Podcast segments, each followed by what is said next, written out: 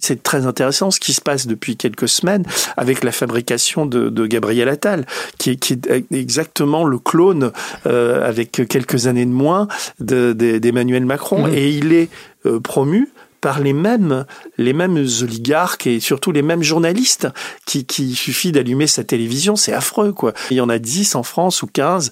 Et puis, et puis voilà, vous avez des papiers dithyrambiques sur sa jeunesse, son ambition, enfin, etc. Le type, il a jamais rien fait, il a 34 ans, il a encore du lait derrière les oreilles, il sort de l'école. Enfin, je veux dire, il est, il est, il est, il a même pas eu sa licence de droit, euh, il a fait la, la campagne de Ségolène Royal. Et là, il est, donc, qu'est-ce que vous voulez quand vous assistez à ce phénomène et que vous êtes éditorialiste comme je le suis ou patron d'un média comme le nôtre, vous vous dites, ah, il faut apporter une voix dissonante, il faut enquêter, euh, d'où sort ce type. Et tout ce qu'on découvre est absolument édifiant, mais c'est jamais repris par, par, par le reste de la presse.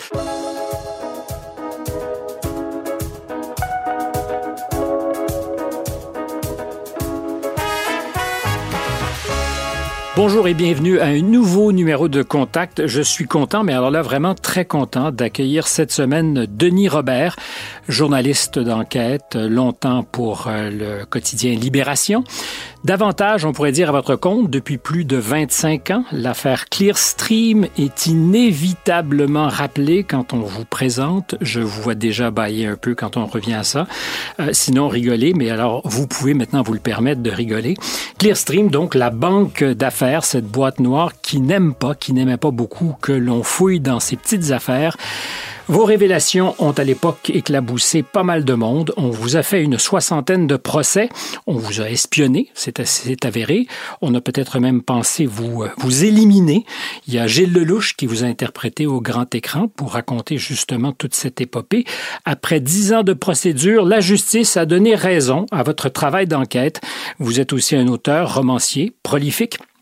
Vous avez enquêté sur le magazine Charlie dans un livre mohican accueilli par un silence que l'on pourrait dire assourdissant dans les médias. Je vous vois aussi rire, on pourra revenir là-dessus. Vous avez dirigé Le Média, un site d'info en ligne, euh, avant d'en être congédié et vous êtes aujourd'hui à animer un autre site d'information en ligne, Blast, où vous continuez, avec d'autres journalistes, à faire des enquêtes, des enquêtes qui souvent dérangent. Bonjour Denis Robert. Bonjour. Et je vais faire ce que vous avez appris à faire depuis euh, maintenant quelques temps, euh, en appeler à ceux qui nous écoutent. Donc, si vous n'êtes pas encore abonné, s'il vous plaît, je vous demanderai de le faire. C'est important pour nous, quelles que soient les plateformes que vous choisirez, que ce soit euh, YouTube, Rumble, Odyssey ou encore Apple, Google ou Spotify. Vous pouvez nous suivre sur tous nos réseaux sociaux aussi, parce qu'on est vachement branchés. On fait TikTok, Instagram, Facebook et puis tous les autres, Denis Robert. Donc, euh, je connais ça. Vous connaissez ça. Et, et, on a tous les deux l'âge de se rappeler d'une époque où on n'avait pas besoin de s'adresser directement aux gens mm. pour leur demander leur appui. En quoi ça a changé le métier? Alors c'est une bonne question, c'est-à-dire que moi je viens d'une de, de, époque où effectivement Libération était un, un journal indépendant qui vivait, qui vivait de ses lecteurs, euh, donc j'ai pas connu tellement la la, la j'ai jamais vraiment travaillé, j'ai jamais travaillé pour une pour un patron ou une multinationale ou euh, pour une régie publicitaire, donc j'ai toujours eu cette, cette grande liberté. Là Là, on est dans une dans une époque euh, assez mouvante où euh, où le rapport de force, de mon point de vue, est en train de s'inverser. C'est-à-dire que je pense que les médias indépendants euh, contre qui euh, Contre contre les, les, médias mainstream, contre les, les, les, chaînes tout info. En France, par exemple, on a CNews qui a le vent en poupe en ce moment, mais qui qui est clairement un média d'extrême droite appartenant à, un catholique intégriste qui est Vincent Bolloré. Il y a, moi, je bosse pour BFM, qui est souvent sur votre site montré du doigt, en tout cas pour son actionnaire bah, principal. BFM, c'est moins pire, on va dire, mais mais ça appartient à. Vous Patrick... trouvez des circonstances atténuantes. Oui, non, mais moi j'ai des, des, amis qui bossent. Euh, je, je suis pas du tout en train de jeter le bébé avec l'eau du bain. Je pense que d'abord, euh, quand on est journaliste, il faut croûter, c'est-à-dire qu'il faut euh, gagner il faut vie. gagner sa vie, mais il faut le faire dignement, quoi. C'est-à-dire qu'on peut travailler dignement à BFM, on peut pas travailler dignement, à mon avis, à CNews. Mais ça, c'est c'est un autre débat. Est-ce que c'est votre jupon d'homme de gauche qui dépasserait ici? Non, c'est parce que c'est clairement un, un, un média qui fabrique des fake news, quoi. C'est un peu comme Fox News aux États-Unis c'est voilà quoi, on a notre Trump à nous, un petit Trump au petit pied, hein, c'est c'est c'est Zemmour. on a, enfin, je veux dire, moi, je j'aurais honte de travailler à CNews, quoi. Et d'ailleurs, je refuse. J'étais un temps, il m'invitait, j'ai refusé des invitations chez Hanouna, j'ai refusé chez des tas d'endroits. Je préfère me casser une jambe et je suis trop vieux pour aller m'emmerder dans des dans des médias comme ça, quoi. Mais je pense qu'on a un beau un, un, challenge à tenir, quoi. C'est-à-dire que moi, je pourrais, j'ai l'âge de de de, de d'aller à la pêche, d'écrire des livres, d'aller voir mes amis, de faire ce que j'aime. Et, pourtant, je suis, reparti au combat. Mais je suis reparti au combat à cause des gilets jaunes. Vous avez rappelé le média tout à l'heure. Et puis parce qu'il y avait une sorte de, nécessité vitale et démocratique. Quoi. Je vois que ce, pays, mon pays, la France, est quand même en train de, de, de depuis quelques années de basculer. Et là, euh, avec ce nouveau remaniement, avec la loi immigration, avec tout ce qui se passe, le, ça, ça devient inquiétant et dangereux. Quoi. Donc le, seul moyen que je trouve de, de, de, de, lutter contre ce basculement, euh, c'est de faire du journalisme et d'exister. C'est pour ça qu'on a créé Blast. J'entends deux choses dans ce que vous dites. On peut faire du journalisme parce qu'on veut se coller aux faits, mmh. démasquer certains trucs, et risquer de baisser les, les culottes à, mmh. à, son roi de gauche aussi, comme à son roi de droite. Euh, et on peut faire. Enfin, le roi de gauche, c'est qui? C'est euh, Mélenchon? je, je, ne sais pas qui il serait. Non, je, je mmh. ne, j'étais pas en train de diaboliser. Bah là, la gauche est dans un tel état, c'est, elle est éparpillée façon puzzle, hein, comme dirait Audiard. Mais alors la question que je vous pose, c'est on peut faire du journalisme parce qu'on a euh, des objectifs politiques, euh, des combats menés, euh, et on peut faire du journalisme en se disant toutes les sources de pouvoir demandent à être questionnées, c'est-à-dire qu'on devra. Ah mais je suis exactement sur la seconde ligne, c'est-à-dire que moi j'ai j'ai pas je suis pas du tout un idéologue.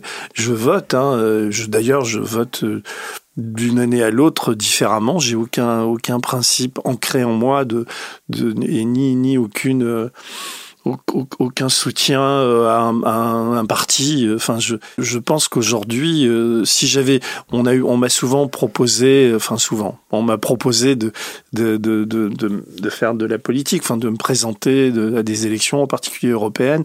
J'aurais pu, je pense. Euh, euh, être aujourd'hui député européen, j'ai refusé. Quoi. Enfin, je, pense que le, le, le combat, n'est je suis plus utile à créer Blast et à faire ce que je mhm. fais en ce moment. Mais vous disiez donc tout à l'heure, les médias alternatifs, je sais pas comment on doit les caractériser, mmh. dont Blast et mmh. plusieurs autres. Ça existe aux États-Unis, on le voit sur des plateformes comme Substack. Euh, vous avez choisi un modèle d'affaires différent. Je pense que vous êtes un organisme à but non lucratif. On est, on est un, une coopérative. Coopérative. Euh, vont gagner la guerre contre les mainstream parce qu'il y aurait une bataille ou une guerre entre l'information traditionnelle de laquelle on vient un peu quand même. Mm. Euh, vous disiez Libération vivait de ses lecteurs, mais il appartient peut-être à cet ancien monde, d'autant qu'aujourd'hui, il est la propriété euh, de M. Drahi qui vous arrive à l'occasion de montrer du doigt. C'est un peu compliqué, Libération, je trouve qu'ils, vous voyez, rien n'est perdu parce que je trouve qu'ils font plutôt du bon travail euh, et que c'est la propriété d'une fondation qui est effectivement dépendante de Patrick Drahi, mais, mais les, les, les, les ils font du journalisme. Enfin, je veux dire, même si politiquement, des fois, ils font la promotion de, de choses avec lesquelles moi je suis pas forcément d'accord, mais je veux dire, ils font du bon travail, ils ont réussi à relever le titre, etc. Et je suis plutôt content de voir des, des, des journalistes comme Laurent Léger, par exemple, travailler à Libération. Je trouve que leur patron de Valfon, même si sur le traitement du conflit israélo-palestinien, je trouve que il penche un peu trop du côté du côté israélien, mais en même temps, à l'intérieur de l'UB, ils font ils font du bon travail et c'est tellement désastreux la couverture de ce conflit dans les autres médias que, que Libération plutôt bien son boulot. Quoi. Ou moins mal. Moins mal. Euh, mais je reviens à la question donc de ce combat entre j'aime pas le mot combat, mais cette opposition peut-être en ce moment euh, entre les médias mainstream, traditionnels, habituels, qui font l'information d'une certaine manière, et des alternatives qui s'inventent ailleurs. Mmh. Mais nous, euh, c'est quoi la question? C'est comment arriver à ce basculement Mais, comment... mais vous, disiez, j'ai l'impression que nous allons le gagner. C'est-à-dire donc il y aurait une désaffection, un désamour de la part du public à l'endroit de ces sources d'information traditionnelles? Écoutez, nous, il y a deux ans et demi, quand, quand, enfin il y a trois ans, on a, on a fait une souscription sur euh, mhm. pour lancer euh, le projet qui s'appelle Blast, le souffle de l'info.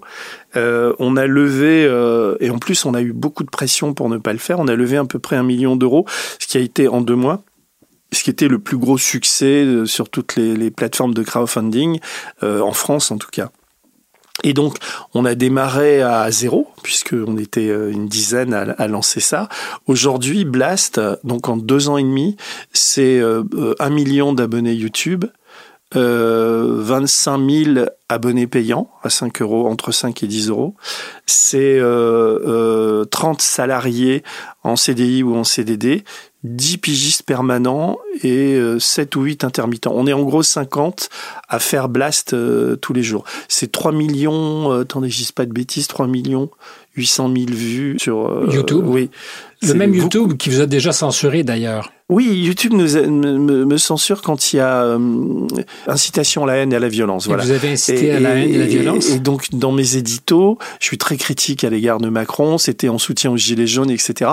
Plusieurs de mes éditos ont été ont été censurés parce que euh, bah, c'est facile sur YouTube, on envoie des trolls euh, et puis ça ça oui ça change l'algorithme et puis vous vous retrouvez vous partez comme une fusée à 100 000 vues en deux heures et puis ça s'arrête soudainement parce que euh, bah parce que alors après pour pour euh, reconnecter, ben il faut il faut montrer pas de blanche, ça prend toujours 24 heures et après on n'est plus dans le même élan quoi. C'est-à-dire qu'il y a j'ai bien vu comment ça marchait. Il y a certains, je pense surtout aux éditos ou aux, chroniques, qui il y a des mots à pas utiliser, il y a des les algorithmes font très attention à tout ça.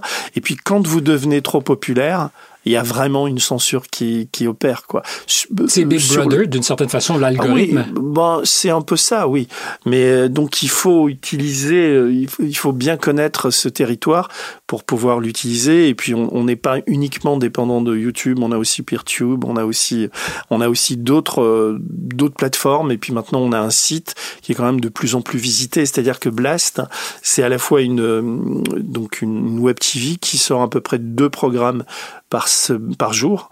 Et puis c'est un, un, site d'information qui reprend ces programmes et puis qui, euh, qui publie euh, en général une dizaine ou une douzaine d'articles par semaine ou d'enquêtes. Alors la question peut-être euh, plus simple à poser, c'est éditorialement, où est la, la, rupture entre le monde des anciens médias et ce que vous faites et d'autres continuent à faire sur des plateformes alternatives? Parce que c'est là que se bah, pose la vraie question. Ce qui, ce qui fait le succès de, de, de Blast, c'est euh, justement les, les autres médias. C'est-à-dire que le public se trouve tellement... Euh, euh, les gens qui ont le temps hein, de, de, de s'informer, ce, qui est, ce qui est déjà une, pas une majorité dans la population, mais sont tellement fatigués, outrés euh, euh, par les fake news et par les informations diffusées par, par ces autres médias, qu'ils ils, vont voir les, les, les, médias indépendants comme Blast, comme euh, le média, comme Reporter, comme...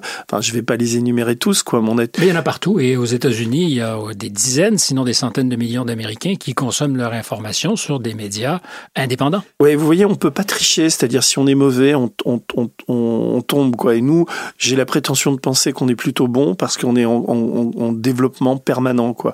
Et mais c'est comme euh, c'est comme quand on fait du vélo, on peut pas s'arrêter, quoi. Euh, si on s'arrête, on tombe. Donc on est obligé de, de produire et, de trouver la bonne carburation. Vous savez, il y a ce bouquin de, de ce philosophe américain qui réparait des motos qui s'appelle Éloge du carburateur, mmh. que j'ai adoré ce livre. Et, et, il est, et c'est vraiment ça qu'il faut qu'on trouve, faut trouver la bonne carburation entre l'accélération. Si on va trop vite, on se plante. Si on freine trop, on se plante. Il faut trouver la bonne, la bonne, le traitement de l'actualité. Le, le, le, le, rôle d'un dirigeant d'un média comme le mien, c'est vraiment de trouver la bonne carburation. Jusqu'à présent, j'ai l'impression qu'on l'a trouvé. Trouver la bonne équipe, trouver la, on a eu plein d'emmerdes, on a plein de pression, etc.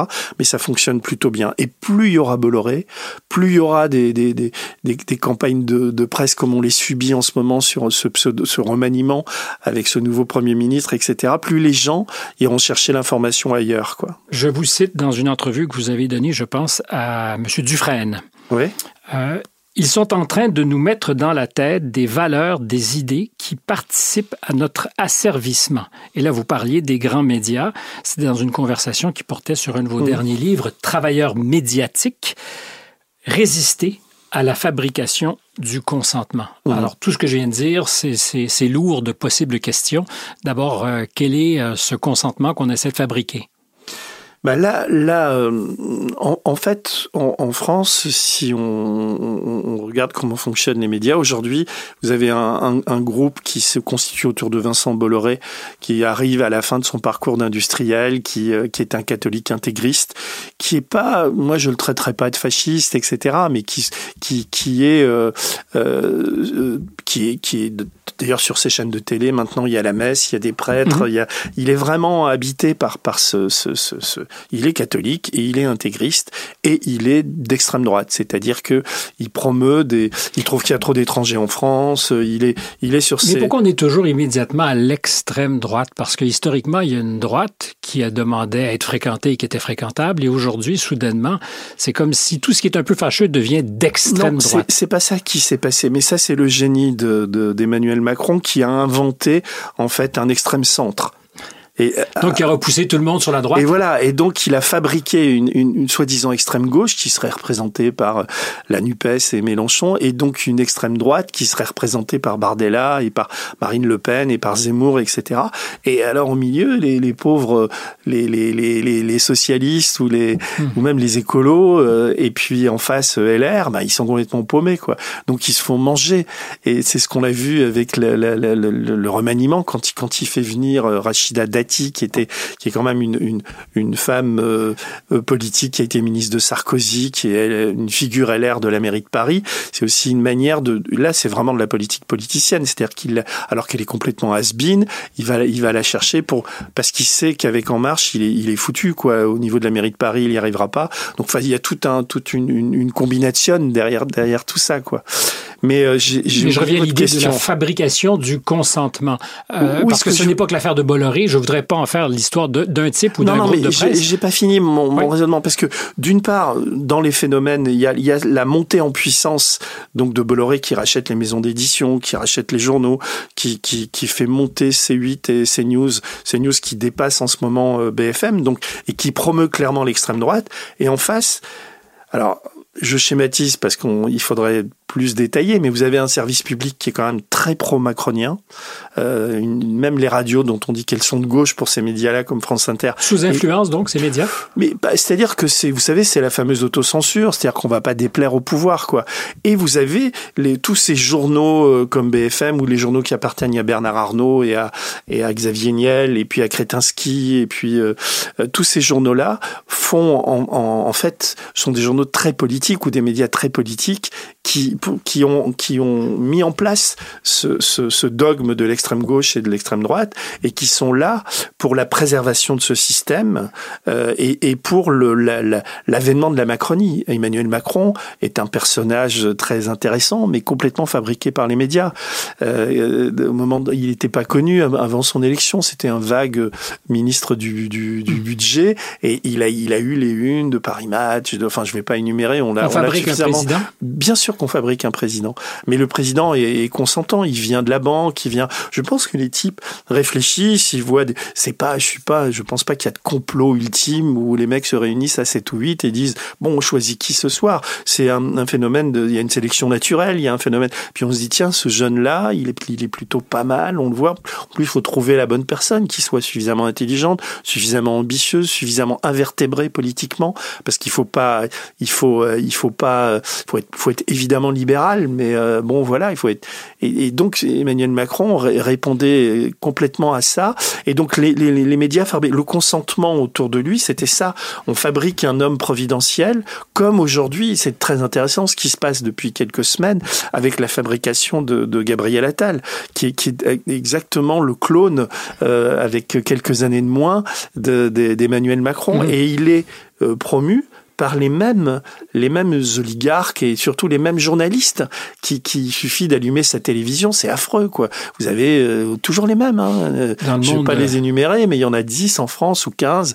Et puis, et puis voilà, vous avez des papiers dithyrambiques sur sa jeunesse, son ambition, enfin etc. Le type, il a jamais rien fait, il a 34 ans, il a encore du lait derrière les oreilles, il sort de l'école. Enfin, je veux dire, il est, il est, il est, il a même pas eu sa licence de droit. Euh, il a fait la, la campagne de Ségolène Royal. Je, je parle d'Atal toujours Et là, il est. Donc, qu'est-ce que vous voulez quand vous assistez à ce phénomène et que vous êtes éditorialiste comme je le suis ou patron d'un média comme le nôtre, vous vous dites, ah, il faut apporter une voix dissonante, il faut enquêter, euh, d'où sort ce type, enfin, etc. Et tout ce qu'on découvre est absolument édifiant, mais c'est jamais repris par, par, par le reste de la presse. Ce qui s'est durci ces derniers temps, et quand même, ça fait j'ai 65 ans, donc ça fait un moment que j'observe ces, ces phénomènes. Ce qui se durcit, c'est quand même l'aveuglement et de, de mes confrères journalistes qui travaillent dans ces médias-là. C'est très difficile de, de, de, faire passer des infos, il faut qu'elles soient euh, validées par, euh, par le politburo, euh, je sais pas d'où, quoi. Vous voyez ce que je veux dire? Je vois très bien et je constate que ça ne s'applique pas qu'au registre politique euh, cocorico français, c'est-à-dire que dans les derniers jours, au moment d'enregistrer, nous on est à la mi-temps de janvier, on va diffuser un peu plus tard cet entretien, mais il y a l'Afrique du Sud qui est en représentation devant la Cour internationale de justice sur la question de ce que oui ou non Israël sera en train de commettre un génocide. On peut avoir une opinion pour ou contre, mais je constate qu'on entend très peu parler de ces graves accusations. Bah, en France, les, les c'est affligeant quoi. Les médias, euh, euh, les médias sont euh, sont, euh, enfin surtout on l'a vu après le, le, 7 octobre, ce débat absolument lamentable autour de terrorisme ou pas terrorisme qui a occulté quand même beaucoup ce qui se passait. Euh, je veux dire, dire que, que que Netanyahou est un homme d'extrême droite soutenu par des suprémacistes israéliens, c'était c'était inaudible en France dès que vous disiez ça. Il y a cette accusation d'antisémitisme tout de suite Enfin, il y a, un, y a l'après Charlie Hebdo, le printemps républicain, euh, des types comme Manuel Valls ont fait beaucoup de mal euh, euh à la liberté et euh, il y a une sorte de, de, de, de, reprise en main, y compris dans les médias, de ce qui est de, de ce qu'on peut dire et pas dire. Quoi, je, je le sais puisque j'ai fait. Vous avez cité cette enquête que sur ce livre dont je suis très fier qui s'appelle Mohican où j'étais très ami avec Cavana et je l'ai accompagné. Un des fondateurs donc d'Arakiri et, de Charlie Hebdo. Oui, c'est l'inventeur de tout ça. Et, grand auteur. Et qui était au sein de la rédaction, même après qu'elle fut un peu pervertie par son nouveau patron. Oui, par Philippe Val. Oui. Par Philippe Val. Alors, puisque vous parlez de ce qui est possible de dire ou de ne pas dire, moi, ça m'intéresse. Peut-être que vous saurez m'expliquer. Euh, on a toujours présenté euh, Charlie Hebdo comme ce, magazine capable de, rire de tous avec euh, un égal cynisme ou une égale efficacité. Or, M. Ciné, qui aussi était, en tout cas ah d'autres temps, vous me voyez arriver comme mm. le tramway dans la nuit, mais je vais compléter la question pour ceux qui ne sauraient pas de quoi il s'agit. Ciné, qui est quand même aussi un des piliers de l'organisation, est saqué très rapidement, mm. après avoir fait un gag peut-être un peu lourd sur le fils du président qui se mariait à, disons, une grande fortune juive. Mm. Euh, alors là, immédiatement... Mais il n'a même pas utilisé le mot juif. non, enfin, peut-être qu'on ne devrait euh, d'ailleurs pas l'utiliser nous-mêmes. Mais ce que je constate, c'est qu'il a été montré du doigt pour son antisémitisme, mm. euh, alors que Charlie Hebdo a fait son fonds de commerce en riant du prophète, en s'attaquant... Et je respecte qu'il l'ait fait, d'ailleurs, le droit de blasphémer participe de l'affaire. Mais c'est comme si la liberté d'expression était à géométrie variable. Est-ce que je me trompe ou je suis non, seul à avoir tout, vu ça? Pas du tout. C'était cette période-là était complètement, euh, c'était vraiment une période de censure et le le, le, le, le personnage qui aujourd'hui et d'ailleurs dans tous les médias de Bolloré, vous parliez de Philippe Val avec son avec un, avocat qui est devenu très médiatique qui s'appelle Richard Malka. Ce sont des gens qui se sont appropriés euh, euh Charlie Hebdo et d'ailleurs il, il n'y était plus. Je, moi j'étais j'étais ami avec Charb. Euh, on a eu des tensions lui et moi, mais il euh, c'était lui et Rhys qui, qui, qui, dirigeait euh, Charlie Hebdo au moment de, de au moment de, de, de l'attentat et, et on a eu une sorte de captation dans les médias. En tout cas, on a vu arriver Philippe Val euh, en disant voilà Charlie Hebdo c'est moi, oui. Et puis et puis Richard Malka dont, dont je dont je révèle dans, dans Mohican qui était l'avocat, il était à la fois l'avocat de Cavana et l'avocat de Charlie Hebdo et de Philippe Val. Donc, en conflit d'intérêt. oui. Et, et Cavana sur son lit de mort, il était il était encore dire, désespéré de s'être fait berner par ces tristes cires, quoi. Parce que lui, qui était l'inventeur de, tout ça, de cette presse satirique, il s'était fait voler. Et c'était, c'était, c'est un vol à la fois financier, mais aussi symbolique. Et de voir ce que c'était devenu, ça le désespérait complètement. Et, ces gens-là, aujourd'hui, parce que les, les journalistes français, les médias, etc., n'ont pas de mémoire, bah, ils ont, ils ont un peu le vent en poupe et ce sont eux qui euh, euh, euh font, font la, pas la pluie et le beau temps, mais pas pas loin, quoi. Dans tous ces médias, on les voit partout. Hein. Ils sont dans le service public. Ils, ils, montent un journal qui s'appelle soi-disant franc-tireur, mais qui est financé par un milliardaire. Et il y a c'est cette idéologie qui est qui est euh, pro pro euh, pro israélienne et qui euh, et qui pour qui la Palestine est un est un est un mot à oublier quoi dans dans dans dans, dans en géopolitique. Et c'est pour ça qu'en France c'est c'est très compliqué parce que ces ces, ces personnages là ont, ont essaimé, ont le soutien de, de, de gros médias et, vous quand vous essayez simplement d'apporter une, une, une, des faits, enfin une, une parole un peu un peu un peu dissonante par rapport à ça, paf, antisémite. Enfin, c'est, juste euh, Il y a les étiquettes qui, tuent aujourd'hui. On peut être complotiste, on peut être antisémite. Euh, depuis longtemps déjà, l'antisémitisme est une manière peut-être de protéger Israël de ses critiques les plus euh, sérieux. Euh, mais même en Israël, c'est là où les critiques sont les plus vives. Je suis d'accord avec vous. et heureusement qu'il y a en Israël des journalistes, une presse encore mm. capable de, de critiquer, ce qui est sain d'ailleurs. les dérives de tous les États. S'il fallait qu'on se mette à traiter de racistes tous ceux qui ont critiqué les États-Unis, euh, ça ferait beaucoup de racistes. Oui, c'est ça. Non? Évidemment. Euh, mais euh, revenons à l'affaire de Charlie Hebdo, parce que moi j'ai un souvenir, après justement les attentats, de tous mes collègues et de plein de gens, et je comprends pourquoi, qui portaient le badge. Je suis Charlie. Hmm. Et je comprends pourquoi, parce qu'on était solidaires évidemment de ces gens qui avaient été massacrés. Hmm. Geste odieux. Hmm. Mais je me suis toujours posez la question. Savez-vous ce que vous dites en même temps? Ben oui, voilà. Parce que soudainement, Charlie Hebdo incarnait aussi la, la liberté d'expression, ce que la République a de mieux à mm. offrir. Mm. Or, Or, c'était pas du tout, c'était pas du tout ça. Moi, je, je, c'est pour ça que j'ai écrit Mohican. C'était pour dire le type qui peut dire je suis Charlie, c'est, c'est surtout pas Philippe Val, mais c'est, euh, c'est François Cavanard. Et puis évidemment, c'est tous les gens qui étaient là à l'intérieur. Mais même aujourd'hui, je pense que dix ans après, moi, on, on, on, me propose, enfin, je réfléchis beaucoup à, il y a une période de deuil qui, je pense, est passée, et je pense qu'il y a une autre histoire de Charlie à écrire. Et je pense qu'il y a une forme de une forme qui pour moi m'apparaît assez évidente de spoliation de, de, de cet héritage de cet héritage là après les, les attentats. Comme si les, les, premiers sur la place étaient les mieux servis et alors aller dans tous les médias pour dire voilà c'est nous Charlie. Alors que moi je me sens un peu Charlie aussi que j'ai des tas de copains qui ont dessiné pour Charlie Hebdo j'ai des que Bob Ciné est sans doute bien plus Charlie que ne les que ne les Philippe Val etc et puis il y a une sorte de, de, de oui de, de captation de de, de de, de tout ça quoi à cause de la violence des attentats à cause de la violence enfin de cette horreur qu'a été le l'attentat.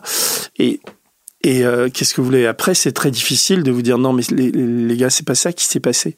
Il y a des types, je pense, et c'est ce qu'il y a de plus terrible dans cette histoire. Enfin, le plus terrible, c'est les morts, évidemment, mais c'est la manière dont des, des, des, comment dire, des tristes cires ont, ont, ont fraudé euh, et se sont inventés un passé glorieux et ont capté cet héritage symbolique alors qu'ils sont pas plus Charlie que moi, par exemple.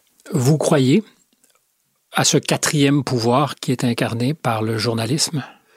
Ben, j'y crois toujours, sinon je ferais pas ce que je fais, quoi. Je pense qu'on est là pour. Euh, pour est-ce qu'il euh, existe toujours, alors je repose la question, est-ce qu'il existe toujours dans ce que sont les médias dits traditionnels. Et, et euh, je pose pas la question pour les accabler. Je, je me demande, c'est pas rhétorique, je me demande si ce quatrième pouvoir est toujours incarné aujourd'hui. Ben, je pense que dans ces médias-là, beaucoup moins, même s'il subsiste des, des, des, des, poches de résistance, euh, surtout dans le service public. Euh, je pense à des émissions comme Cache Investigation ou comme euh, des fois Complément d'enquête. Il y a des émissions comme ça qui essaient de surnager, même si moi je suis pas toujours d'accord avec ce qui est dit, leur méthode, etc. Mais, mais vous détenez pas la vérité non, non plus. Pas du tout. C'est ce que je voulais dire. Ils ont le droit de, de faire ça. Mais par contre, je pense qu'ailleurs, euh, je veux dire, dites-moi ce que BFM a sorti comme scoop ou comme révélation de, sur les dix dernières années. C'est peanuts quoi. ces news, j'en parle même pas. voilà quoi. Et puis les, les c'est de plus en plus difficile. Donc, euh, mais ça vient aussi. C'est aussi pour ça, malheureusement, que les, les, médias indépendants comme le nôtre ont beaucoup de succès, quoi. Parce que nous, il nous est arrivé de sortir sur le Qatar, par exemple, sur les, les on a on a sorti parce qu'on a eu des documents euh, dont aujourd'hui on sait qu'ils sont authentiques. On a dû écrire. Je vous invite à aller sur le site. Hein, maintenant, il doit y avoir une trentaine d'articles sur la manière dont le Qatar corrompt la France à acheter la Coupe du Monde, à, à l'émir du Qatar à financer euh, Bernard-Henri Lévy, qui nous a fait un procès euh, dans, dans l'optique de, de, Pour ceux qui ne vous liraient pas, donc vous avez dit ou révélé mm.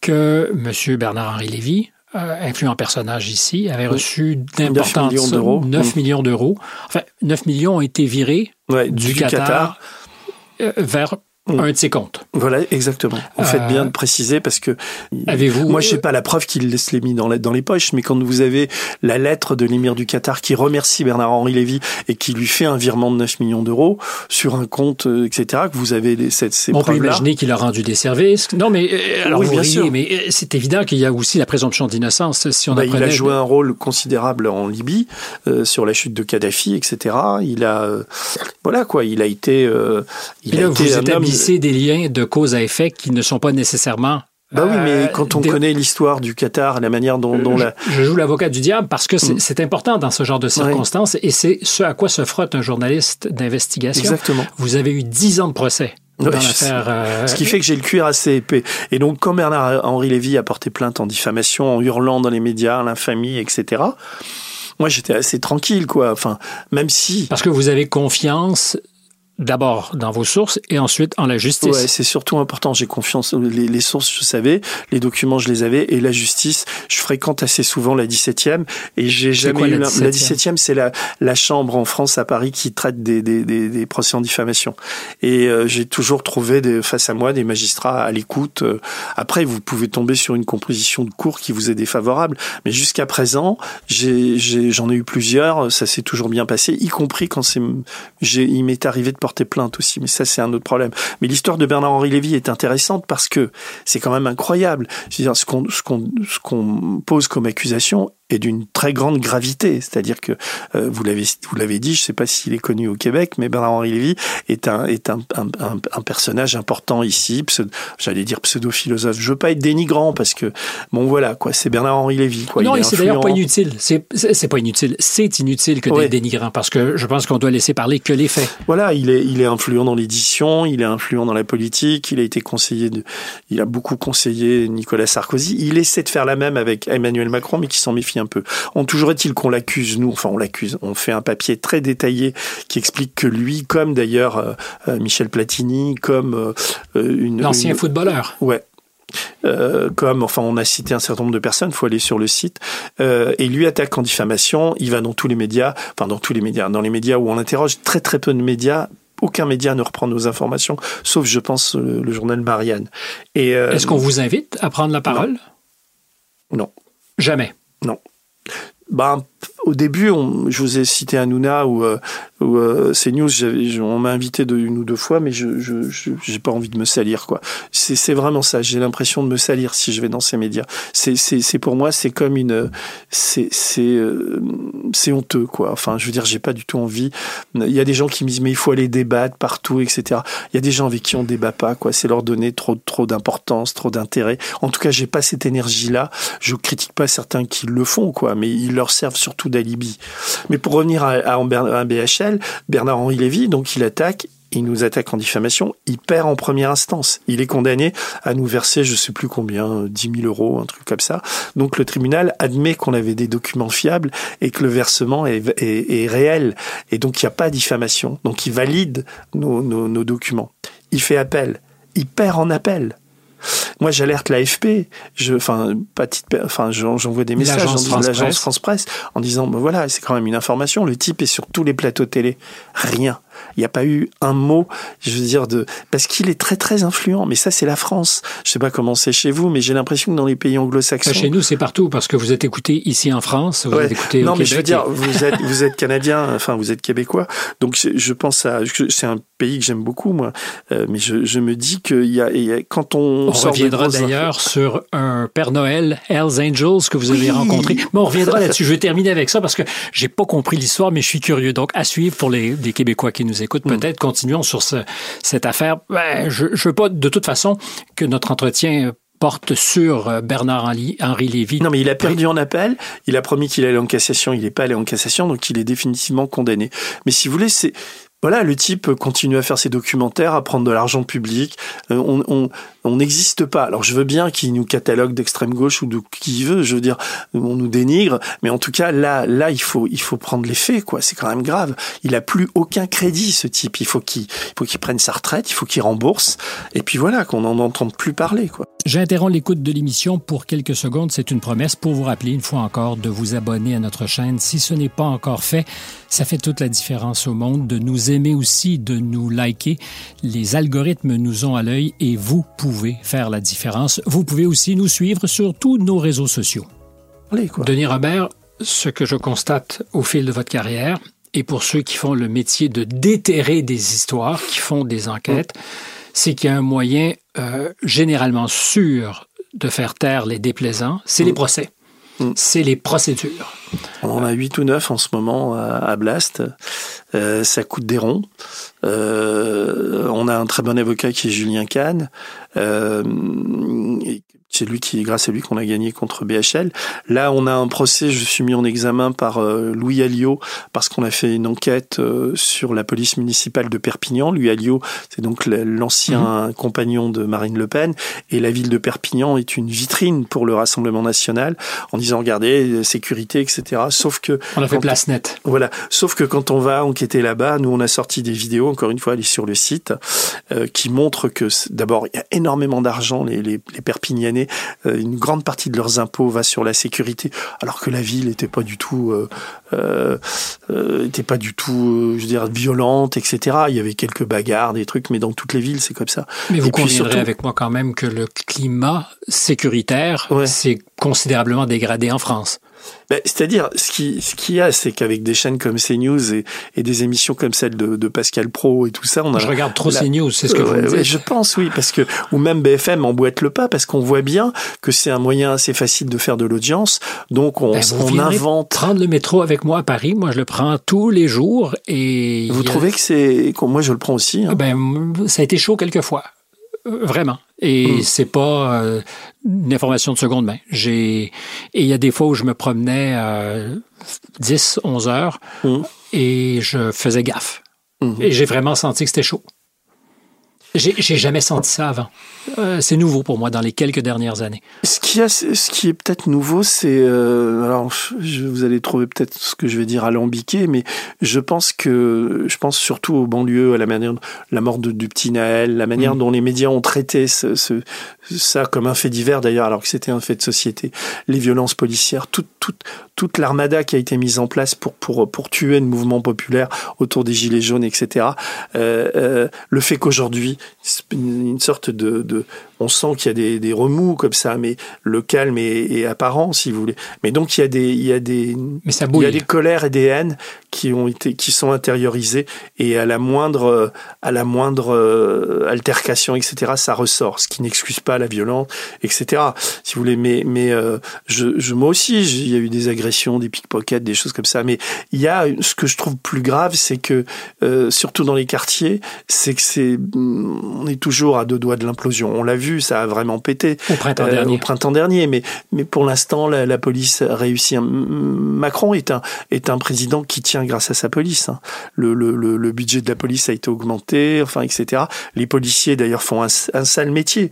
Alors la, la police est quand même aussi gangrénée par l'extrême droite. Vous avez des syndicats de police qui ont table ouverte sur les chaînes de télé qui sont euh, qui qui parlent de nuisibles en parlant des jeunes des cités, etc. Donc en France, il y a une il y a une exacerbation de ces tensions qui est lié aussi aux médias, qui est lié à la, à la, à la politique menée par, par, par Macron, la manière dont il a brisé les gilets jaunes, enfin, etc. Ça reste dans toutes les mémoires et la manière dont les, les, les, ces médias-là, les médias à la fois propriété d'un patron d'extrême droite et propriété des, des, des sponsors d'Emmanuel Macron, inventent, font de la, font une sorte de roman national perpétuel. Théâtralise un peu.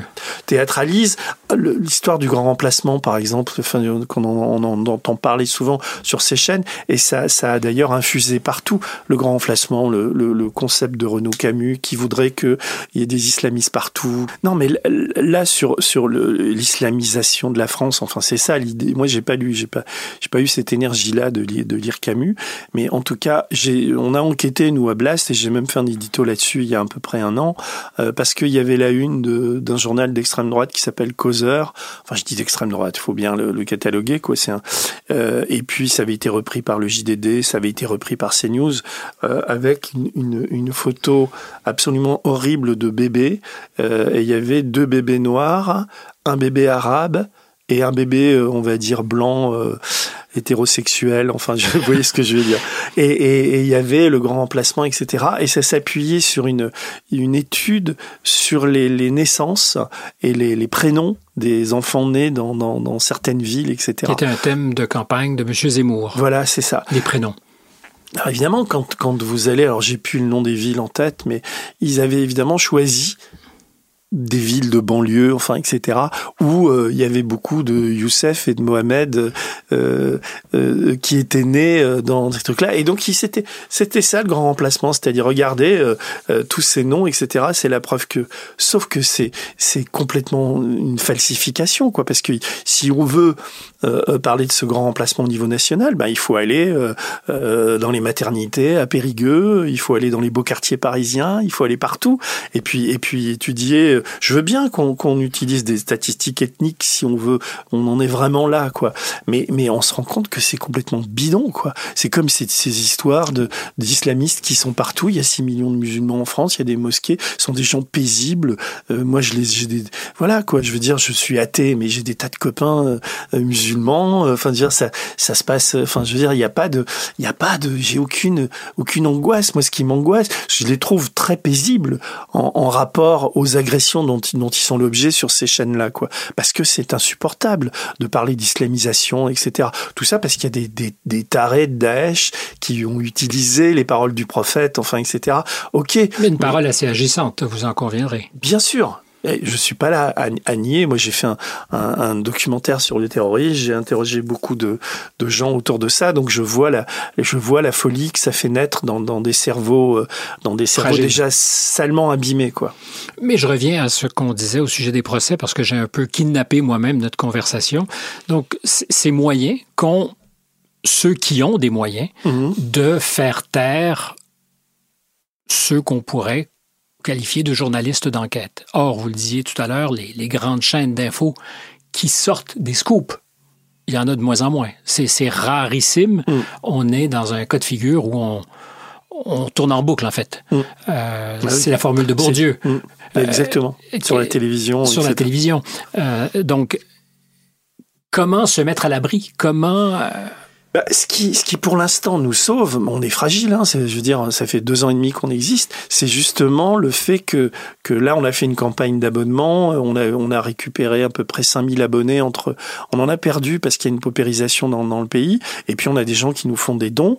Donc tout ça, le, le, fait de nous faire des procès, je pense que les gens ont envie de nous soutenir et se disent, bah, tiens, ok, je donne un peu à Donald Trump participe de la même logique. Plus ah il y a de procès, ben, plus il y a de procès, plus il y a d'électeurs pour l'appuyer. Sauf, sauf que, sauf que je peux. Vous appréciez pas le parallèle. non, mais sauf que lui, euh, lui, les procès sont légitimes, les procès qu'on lui fait. Les nôtres, quand je vous dis Louis Alliot, je pense qu'on va le gagner. Et simplement, bah, ça nous coûte des, des frais de procédure, etc. On a sorti une autre. Alors là, l'exemple est aussi flagrant. Une enquête sur euh, la, fin de Pôle Emploi et la naissance de euh, comment ça s'appelle? France Emploi, je crois, la privatisation de Pôle Emploi en fait, qui a été initiée par le, le, le meilleur ami si tant est qu'il en est un, d'Emmanuel Macron, qui est son témoin de mariage. Et ce monsieur a placé euh, son père, qui, est, qui avait un cabinet d'audit. Et, donc, on raconte toute cette histoire. Le, le, le, rapporteur de la loi en question a été, euh, a été, a démissionné. Donc, tout, tout ce qu'on raconte, 90% s'avère exact et provoque d'ailleurs des, des, des, bouleversements, des démissions, etc. Mais il dépose plainte. Il nous réclame 100 000 euros chacun, etc. Donc, c'est un, c'est, c'est, on va se battre, quoi quoi. Mais ça, ça on dépense une énergie euh, considérable à, à, aller, moi le premier, quoi, puisque c'est moi qui suis mis en examen. Lors de notre premier et précédent entretien, en 2017, je vous parlais du coût personnel. J'en ai parlé à ce microphone avec quelqu'un que vous connaissez aussi très bien, Didier Maisto. Mmh. Euh, le coût privé et personnel de ces combats. Vous n'aviez pas vocation à 20, 30 ou 40 ans à être un martyr? Non. Mais je ne euh, l'ai jamais été vraiment. Je, je comprends, mais vous n'avez jamais choisi de vous mettre vous-même en croix. Euh, or, il y a un prix à payer. Oui. Ben oui, mais c'est. Comment font Alors, est-ce qu'il y a un moment où vos amis, votre amoureuse, vos enfants disent, il y en a marre Oui, oui, ça, ça, ça m'est arrivé. Ça, ça m'est vraiment arrivé. Le film le raconte d'ailleurs. C'est d'ailleurs le plus difficile. Parce que quand vous avez des visites d'huissier, etc., où moi je savais que c'était que, que c'était pour m'intimider, mais quand je disais ça à ma, ma, mmh. femme ou à mes filles ou à mes copains, on me disait oh, oh là là, en plus il veut nous préserver. Parce que quand, quand même, quand on a 400 visites d'huissier à la maison... 400 Ouais. J'en ai, ai, fait des œuvres d'art après, c'est-à-dire que avait des papiers bleus. J'ai vu. Vous avez vendu des tableaux avec euh, ces, convocations ou ces, ces, papiers qui vous ont été remis par les huissiers À la fin, d'ailleurs, dans, dans, le film de Vincent Garinck, il y avait une scène que j'ai réellement vécue, c'est-à-dire que les huissiers, il y en avait des sympas, des pas sympas, et il y en avait un qui était vraiment pas sympa. Et alors, il est toujours un peu enfrogné comme ça. Et alors, j'avais que ma fille, disons qu'il y a des fois des, qui avait, je sais pas quel âge elle avait, Nina, elle avait euh, 13 ans ou 14 ans, quand lui arrivé, elle disait mais papa il est pas là, il est tout en haut parce que j'ai un terrain qui est en pente comme ça et, et l'huissier devait me remettre en main propre le, le, le, la vie quoi. Enfin c'était généralement une banque russe parce que les banques russes nous ont beaucoup attaqué et alors je le faisais. Moi j'étais tranquille en haut du terrain, j'ai un, et, surtout quand il pleut les, terrains, les terrains sont boueux et l'huissier je le voyais avec ses choses, ses mocassins en train de grimper là-haut. Monsieur Robert, j'ai dit ok je prends, je lui signais son truc et je le regardais se casser la gueule en descendant. C'est assez mesquin comme plaisir. Mais bon, ils m'ont tellement, ils m'ont, je les ai enrichis aussi, les huissiers. Et ils m'ont tellement fait suer que c'est une petite vengeance. Mais il m'est arrivé de me retrouver avec mes amis tellement obsédés par ce qui me semblait être essentiel, c'est-à-dire des combats, par exemple, sur la question de la liberté d'expression et tout ça, et de me dire, mais je l'ai fait chier. Ah oui, non, mais ça. Je l'ai fait chier. Mon obsession n'est vraiment pas la leur. Et peut-être que je suis dans le champ et qu'ils sont dans la vérité. C'est-à-dire qu'il n'y a pas de danger, il n'y a pas de menace, mais il n'y a que moi qui ai le nez trop près de la vitrine. Oui, mais là, là, ce qui est différent pour moi, quand, quand j'étais dans Clearstream, j'étais seul, quoi. Il y avait mon éditeur, mais même à la fin, mon éditeur m'a lâché. Et donc, euh, j'avais mes amis qui avaient créé ce comité de soutien. Il y avait Guy Bedos, il y avait aussi des... Guy a fait beaucoup pour moi, euh, des meetings, des, des, des, choses comme ça.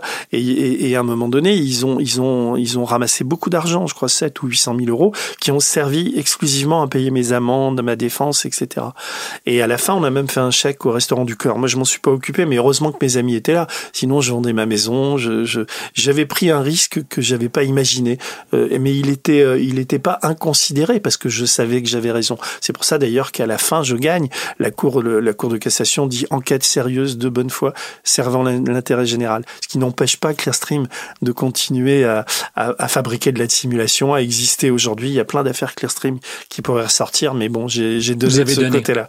Mais, euh, mais la différence avec aujourd'hui, c'est que je suis plus seul. C'est-à-dire que quand je vais au tribunal, euh, même si je suis mis en examen, je sais que en trésorerie on a un peu d'argent. Je sais qu'autour de moi j'ai une trentaine de journalistes qui, qui me soutiennent. Et, et, généralement c'est pas moi qui écris les papiers. J'y vais pour parce que je représente les journalistes. Et on représente une vraie force. C'est-à-dire qu'aujourd'hui, ce qui fait le label d'un bon journaliste, c'est aussi les plaintes en diffamation, parce que nos, nos adversaires, puisqu'il faut leur donner un nom, ils ont plus que ça à un moment donné. C'est-à-dire que la plainte en diffamation, la procédure Bayon, enfin, etc., etc. Donc, je, je d'ailleurs, dans les états généraux de la presse qui existent en France, euh, qui, qui sont en train d'essayer d'exister en France aujourd'hui, c'est des, des, des, des, des choses. Il faut, il faudrait un fonds euh, pour, ou une assurance qui soit en Belgique, ils ont un peu ça.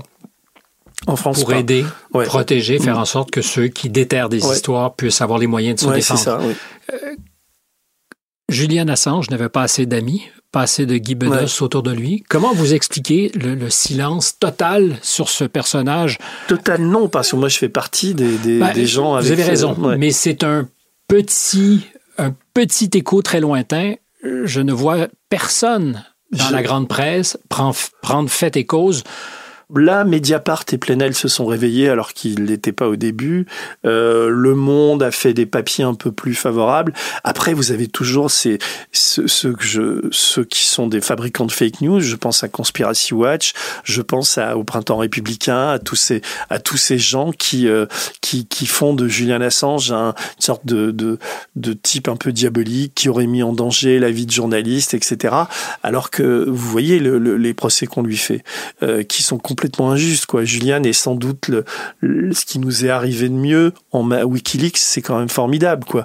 Après, on, on, peut rentrer dans les détails, mais je pense que, que c'est un type d'une très grande intégrité qui a contre lui un pays entier, quoi, euh, qui est les États-Unis, qui est quand même le, le, le, pays le plus puissant du monde, qui reste à mes, à mes yeux, avec la Chine maintenant aujourd'hui, et puis la Russie un peu, mais les États-Unis, c'est, je veux dire, il les a eu contre lui, quoi, que ce soit les démocrates ou les, ou les conservateurs. Et, euh, ah, une unanimité pour le faire taire. Ouais. Mais parce que euh, bah parce qu'il a révélé tous les, toute la, la, la diplomatie américaine, le, la, la, violence de cette diplomatie, l'interventionnisme américain pour, pour, pour faire monter des, des dictatures, pour, pour euh, déstabiliser des États, etc. C'est ça, tout, tout c'est ça essentiellement qu'on lui reproche. Et donc il faut là, il est dans une le 24, je crois, on est dans un cinéma. Enfin, je vais participer à des débats pour. J'étais à Strasbourg aussi. J'essaie de faire ce que je peux, mais je, je moi, ma manière de d'aider de, Juliane Assange, c'est de faire du journalisme. Après, je vais témoigner. Je vais dire que c'est un type génial. J'ai écrit un texte pour, pour lui. On l'a publié dans dans. J'ai j'ai aucun. Enfin, je trouve que. Mais on a fait de Woodward et Bernstein de grands héros défenseurs de la liberté ah d'expression, du du droit du public à savoir. Même Daniel Ellsberg, qui est un lanceur d'alerte, celui qui donne les Pentagon Papers au New York Times et au Washington Post, a été malmené par l'administration de M. Nixon, mais éventuellement sera traité par plusieurs, pas par tous, mais comme un héros, quelqu'un qui s'est tenu debout, qui a fait sa contribution euh, à éclairer les Américains sur ce qui se passait à l'époque au Vietnam. Or, aujourd'hui, c'est comme s'il y avait une chape de plomb sur l'affaire Assange et très, très, très peu de gens pour monter au créneau. Alors moi, je lis moins la presse US que vous, mais ce que je pense, c'est que là aussi, il y a une. Le Washington Post d'aujourd'hui, c'est pas celui d'hier. Le New York Times non plus. Euh, euh, des médias comme Fox News euh, euh ont pris ont pris le dessus. Euh, CNN a, a perdu de, de, son influence, etc. Et, et, il y a une sorte de. J'espère que CNN a un peu perdu son influence ouais. parce qu'ils disent aussi de grosses bêtises. Oui, je sais, c'est ce que je veux dire. Mais à l'époque, au moment où, où Ted Turner l'a créé, c'était, ils auraient pu soutenir un type comme Assange, mmh. quoi. Mais là, là, c'est plus possible aujourd'hui. Donc, euh, et puis il y a l'opinion américaine. Vous avez, euh, vous avez New York, les grandes villes, et puis, et puis le, le reste du pays qui vote Bush. On est, on est dans une. Enfin, je serais américain aujourd'hui, mais je suis, je serais un, très inquiet, quoi, parce que. Et là, euh, évidemment, Assange, c'est le cadet de leurs soucis, quoi. Est-ce que le monde de l'information a été beaucoup modulé, changé par ces trois crises que seraient la COVID, la guerre en Ukraine et aujourd'hui euh, ce qui se passe à Gaza. C'était déjà pas terrible avant, mais ça, ce sont des symptômes. Le, le, le, le Covid, c'est devenu très difficile d'informer sur la santé. Je, je, suis bien placé pour le savoir, puisque dès, dès que vous faites un papier, vous avez, il y, y a une très grande crispation euh, et puis les gens vous attaquent, vous agressent parce que vous êtes pro-vaccin, anti-vaccin, etc. Quand vous essayez de, de, de, de, de faire de l'information et de faire du journalisme en matière de science et de, et de santé, euh, c'est devenu, euh, c'est devenu incroyablement difficile. Quoi. Euh, donc, et pourquoi c'est comme ça? Ben, C'est parce que euh, euh, c'est parce que là, on a, on, a, on a vu quand même en France et partout dans le monde des populations complètement euh, euh, à, la, à la botte, euh, recroquevillées, enfin, et, et terrorisées. Et, terrorisées. Et puis là, on voit qu'il y a eu une, une, exacerbation de tout ça par le pouvoir. Quoi. Je pense pas que le Covid était aussi dangereux que qu'on ne l'a dit, euh, mais en même temps, je, je, je crois que le confinement euh, ou les masques, etc., malgré tout, ont, ont, ont diminué le, le nombre de décès. Et quand je dis ça, je, je commence à me dire oui, mais c'est vrai qu'en Suède, ils n'ont pas eu le même truc et il n'y a pas eu beaucoup de morts non plus, etc. Donc je, je moi-même, je suis et je suis pas un spécialiste de ces questions, mmh. mais quand je, je, parle de ça à des amis médecins, j'ai tout et son contraire, quoi. Donc moi, je, je, je voudrais et à Blast, j'y travaille, mais c'est pas simple. Euh, trouver de bons journalistes qui prennent le temps d'enquêter. Et euh, récemment, on a voulu sortir une étude sur le masque. Justement, on s'est rendu compte après avoir fouillé, et on a, il y a deux trois personnes qui ont travaillé, que les études sur lesquelles ça se reposait étaient pas fiables du tout, quoi. Donc, euh, heureusement qu'on n'a pas sorti le papier, quoi. Et moi, j'étais plutôt favorable à le sortir parce que je n'avais pas vu le, le, le, le, j'avais pas vu le loup là, donc euh, des fois je peux faire des conneries. Et euh, donc le Covid, c'est c'est euh, c'est vrai que ça ça a changé la nature de nos rapports au pouvoir plus que la nature de notre rapport au journalisme. Après, Gaza et, et l'Ukraine sont des, des, des symptômes d'une maladie qui était antérieure, c'est-à-dire la, la cette presse, en tout cas je parle de la France, qui est quand même très liée au pouvoir quoi, et qui et qui travaille plus et qui se paupérise parce qu'aujourd'hui en France, vous enlevez les aides, les aides publiques, euh, vous avez plein de journaux qui se cassent la gueule, quoi. Donc qui dépendent qui dépendent ou d'argent du, du, du, de, l'État ou d'argent de, milliardaires. On est, on est combien? Qu'est-ce qu'on représente en termes d'audience les médias indépendants?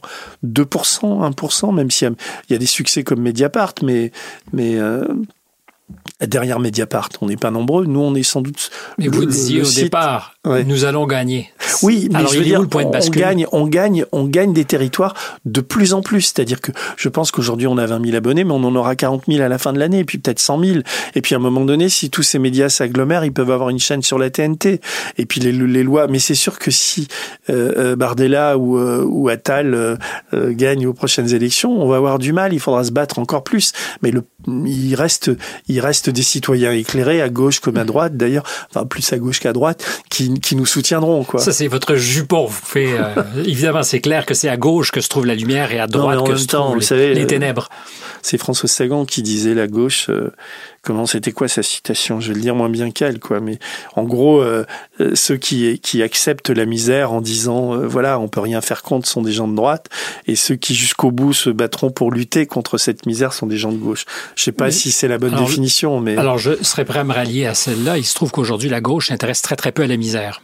C'est-à-dire qu'on s'intéresse à toutes sortes de combats euh, identitaires et autres, mais la, la misère, la paupérisation, euh, les classes populaires sont des classes déclassée, c'est le cas de le dire, au sens où elle n'intéresse plus tellement la gauche. J'ai l'impression que des, des, y a des hommes politiques comme François Ruffin ou même à l'intérieur de la NUPES qui, qui s'intéressent encore à ça, mais les médias ne s'y intéressent plus. Qui, qui dans les médias parle des accidents du travail? Qui parle des, il y a des SDF qui sont morts à cause du froid? Euh, Enfin voilà quoi, je veux dire aujourd'hui, euh, ça fait des, des entrefilés. Il y a une époque où quand j'étais à Libération, ça aurait fait la manchette quoi. Enfin voilà, c'est Aujourd'hui, il y a le rapport Oxfam qui est sorti. Alors que je dise pas de bêtises, euh, les quatre plus grosses fortunes de France ont vu leur euh, leur euh, leur fortune en gros doubler et les les les, les, les, Français ont perdu 67% de leur pouvoir d'achat. C'est dans le rapport Oxfam. Et, et à nous d'être dans la famille des riches. il suffisait d'être dans ces quatre familles, le problème est réglé. Non, mais vous, et quand vous voyez que ce sont ces familles-là, enfin il y a Bernard Arnault euh, qui possède beaucoup de journaux en France, euh, qui est le, le, le premier supporter d'Emmanuel Macron, qui est aussi le premier supporter de Gabriel Attal. Euh, vous voyez qu'il y, il y, a, il y a des liens entre tout ça qui, qui, qui font qu'aujourd'hui on accepte. Vous êtes un complotiste, Denis Robert. Non, non, non, ça, ça se documente. Vous savez, j'ai écrit, pas sérieux. J'ai écrit la, la préface et j'ai été le premier éditeur de Juan Branco. Aujourd'hui, on est, on, a l'eau a coulé sous les ponts, mais je suis très fier d'avoir d'avoir fait ça parce qu'à l'époque, personne ne, ne, croyait au succès de Crépuscule. Ça évoque quelque chose pour vous. Tout à fait. Crépuscule, best-seller, enfin, etc. Et Branco était le premier parce qu'il venait de l'école alsacienne. Il avait le personnage de, de il connaît très bien Monsieur Attal d'ailleurs. Voilà, c'est le personnage de son livre, c'est Gabriel Attal. Sur les premières versions sur Internet, il y avait beaucoup plus de pages sur Attal qu'il y en a dans la version du livre. Et Branco racontait d'une manière très euh, très précise, avec un style à lui, un peu empoulé, mais bon. Euh, il racontait très bien la, fabrication, sans être conspirationniste, parce qu'on le voyait par petites touches d'un homme politique. Mais c'est facile hein, quand vous avez tous les médias à votre botte et que et que vous faites. Euh, d'ailleurs, Attal, à 27 ans, il a eu cinq pages dans Paris Match. Aujourd'hui, il y a Bruno Jeudi qui est à la tête de la tribune, qui lui dresse des des des, louanges. Enfin, et, tous ces journaux appartiennent à, ces, à ce qu'on appelle des oligarques. Alors, est-ce que c'est être conspi que de dire ça? Je pense pas. C'est, c'est, on regarde la une des journaux comme on l'a, comme on l'a fait au moment de Macron, l'Express, Le Point, les journaux appartenant à Dassault, à Pinot, à, à, à, Mais voilà. Je ne pense pas que vous êtes conspi pour voir le réel. Je mm. constate qu'aujourd'hui, toute personne qui nomme le réel peut souvent se retrouver avec cette étiquette pour Non, mais nous, c'est pour ça que j'ai créé Blast, et parce qu'on le documente, tout ça, on va enquêter sur Attal, on va, on va voir ce qu'il fait, ce qu'il a, etc. J'ai promis euh, que j'aurais une dernière question. Alors, je vous ai entendu justement dans cet entretien avec Dufresne parler au Québec d'avoir croisé un Père Noël Hells Angels. Ouais. C'est parce qu'avec. Vous vous tenez avec les Hells Vous avez des, des accointances avec non, euh, mais, euh, ces motards criminalisés? C'est quelqu'un qui, euh, qui était, que j'ai rencontré dans un parc d'attractions pas très loin de, de Montréal. Et, euh, Probablement La Ronde C'est ça. Et il faisait le, le Père Noël. Et euh, un mec assez massif, barbu. Et je alors après, comment et pourquoi je me retrouve à le revoir? C'est sans doute dans un bistrot de de, de, de Montréal. Euh, je discute euh, avec lui, ou j'avais discuté avec lui là-bas, et je l'avais retrouvé. Et en fait, le type, il était euh, il, il, il, était son, son boulot, c'était d'aller ramasser de l'argent et de briser des jambes avec des battes de baseball. Et c'était un vrai putain de Hells Angels. Et euh, il a fait ça pendant 10 ou 20 ans de sa vie. Et là euh, il a fait de la prison. Et en sortant de prison il y a eu une sorte de, de rédemption chez lui. Et il est devenu euh, est, c'est, c'est une histoire vraie hein. si je sais pas il, il devait avoir 60 balais à l'époque. Je suis allé à Québec quand c'était il y a une dizaine d'années. Bah, c'était au moment de Clearstream j'avais été invité par la fédération des journalistes du Québec. Et, et, et ça m'avait j'avais trouvé ça très inspirant quoi. J'avais commencé à écrire un scénario autour de ce de ce personnage euh, et, voilà, mais il a réellement existé. S'il m'écoute, il peut prendre contact et on continuera l'histoire. Sur cette euh, fulgurante idée que le Père Noël n'est pas nécessairement une ordure. C'est ça. Bravo, c'est une belle chute. Merci beaucoup de, de cette conversation. Il faut que je retourne à Blas, j'ai du travail. C'est bien dit, hein? immédiatement, boulot. Denis Robert, ça a été euh, vraiment un plaisir de, de, vous rencontrer et un honneur euh, de savoir que vous avez pu trouver un peu de temps pour nous. À la maison, je vous demande encore une fois si vous êtes capable de faire, de vous abonner, si c'est pas déjà acquis, sur une de nos nombreuses tribunes. Marianne Grenon est notre recherchiste, Jeanne Croteau, notre réalisatrice, Stéphane Bureau, microphone. À tous, à bientôt.